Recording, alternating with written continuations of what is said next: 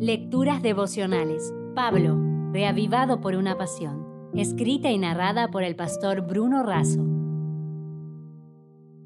Hoy es 21 de enero y he titulado la reflexión con un pedido.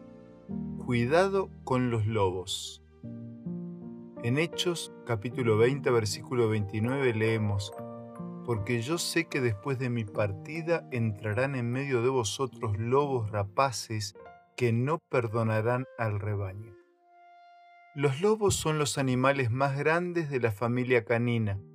Poseen un grueso pelaje, ya sea blanco, negro o con combinaciones de marrón y rojizo, que los ayuda a sobrevivir en climas diversos.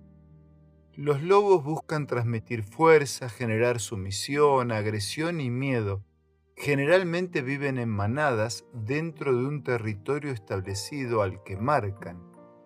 Ellos se comunican a través de aullidos, gruñidos, ladridos, olor y lenguaje corporal. Atacan y consumen por la fuerza y son rapaces, es decir, dados al robo, al hurto o la rapiña. Por otro lado, es preciso recordar que el lobo es un animal nocturno con un gran sentido de la vista y trata de obtener ventaja de sus víctimas potenciales que no ven bien por la noche.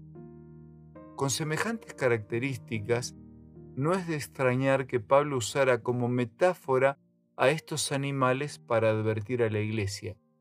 ¿Quiénes serían los lobos deseosos de arruinar al rebaño de creyentes? Pues bien, son los falsos maestros que pretenden reemplazar la antigua palabra de Dios por novedosas y propias ideas.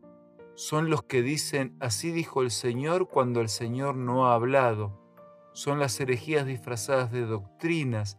Son los que se consideran autosuficientes, reclaman su autoridad y actúan como dueños de la iglesia para llevar adelante sus engaños. Cuidado con los que gruñen, gritan y buscan imponerse por el miedo con amenazas, agresiones y críticas Cuidado con los que piensan que son los jueces de la doctrina, de los procedimientos y de la iglesia.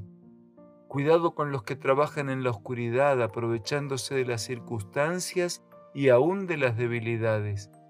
Cuidado con los que se creen salvadores de la iglesia porque salvador y dueño de ella hay uno solo, Jesucristo nuestro Señor, quien, según el mismo Pablo, la compró con su propia sangre.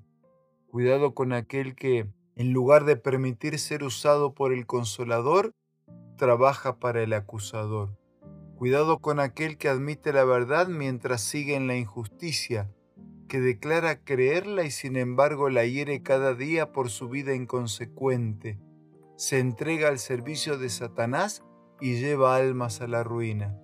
Esta clase de personas tiene comunicación con los ángeles caídos y recibe ayuda de ellos para obtener el dominio de las mentes, es lo que expresa Elena de Huay.